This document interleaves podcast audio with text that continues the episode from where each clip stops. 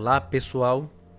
Que a paz e a graça do nosso Senhor e Salvador Jesus Cristo esteja com você.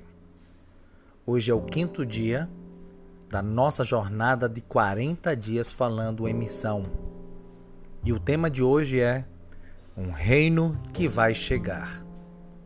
No livro do profeta Daniel, no capítulo 2, versículo 44, diz assim: Na época desses reis, o Deus dos céus estabelecerá um reino que jamais será destruído e que nunca será dominado por nenhum outro povo.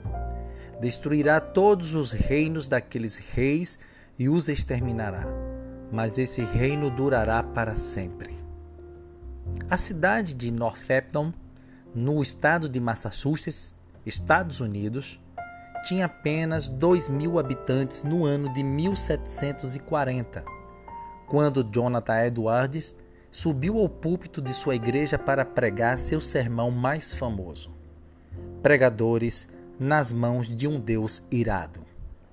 Os historiadores comentam que nesta época a igreja da região da Nova Inglaterra estava morna, indiferente, sem a paixão que havia caracterizado o movimento puritano que conquistara as pessoas no passado. A sua rotina de oração e estudo, aliada à percepção de que tanto suas ovelhas quanto o povo em geral estavam francamente em declínio espiritual, levou Eduardes a buscar de Deus um novo despertar, um avivamento. Seus jejuns se intensificaram. Seu clamor a Deus dizia: Dá-me a nova Inglaterra. Esta oração ecoava sem cessar, até o dia do seu famoso sermão. Deus já estava agindo na sua comunidade, mas aquele dia foi escolhido por ele para começar uma grande obra. A reação dos ouvintes impressionou a todos. Ao atenderem e entenderem convite de Deus para a santidade e a justiça de Deus, em contraste com seus pecados, homens e mulheres começaram a chorar e a gritar, receosos da ira divina. Nas palavras do próprio Eduardes, primeiro, eles abandonavam as suas práticas pecaminosas. Depois que o Espírito de Deus começou a ser derramado tão maravilhosamente de uma maneira geral sobre a vila, Pessoas logo deixaram as suas velhas brigas, discussões e interferências nos assuntos dos outros. A taverna foi deixada vazia e as pessoas ficavam em casa.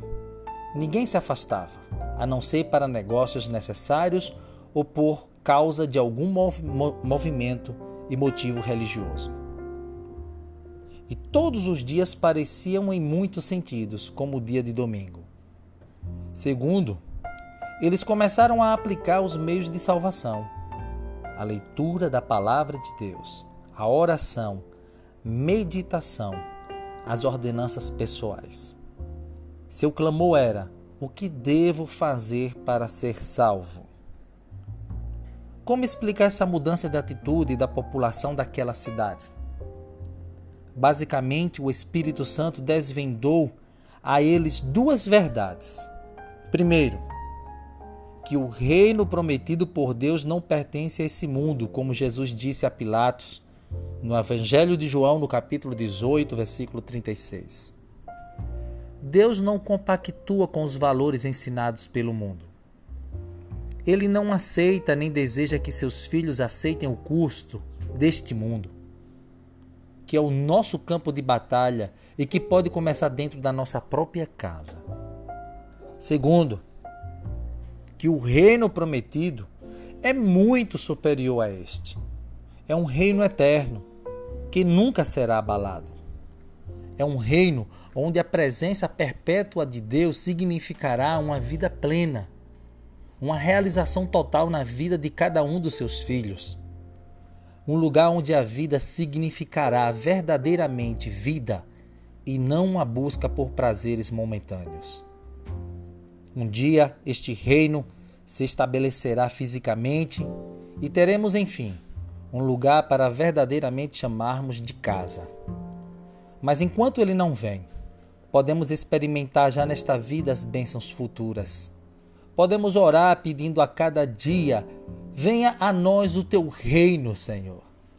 Que Sua presença esteja conosco agora mesmo. John Piper afirma que a hospitalidade e piedade que havia na casa dos Edwards eram lendárias. Sua vida como um todo foi usada por Deus para produzir o grande despertamento nos Estados Unidos que perdurou pelas décadas seguintes. Um despertamento que trouxe o reino de Deus mais perto dos homens. Nosso destino é a cidade celestial, o lugar que verdadeiramente chamaremos de lá, onde habitaremos com o Senhor. Mas enquanto estamos aqui na terra, podemos exercer e praticar a hospitalidade. Pois a Bíblia diz que muitos, sem saber, hospedaram anjos. Você se habilita a ser como Eduardes, um hospitaleiro? Você em missão. Convide alguns amigos para um pequeno lanche em sua casa.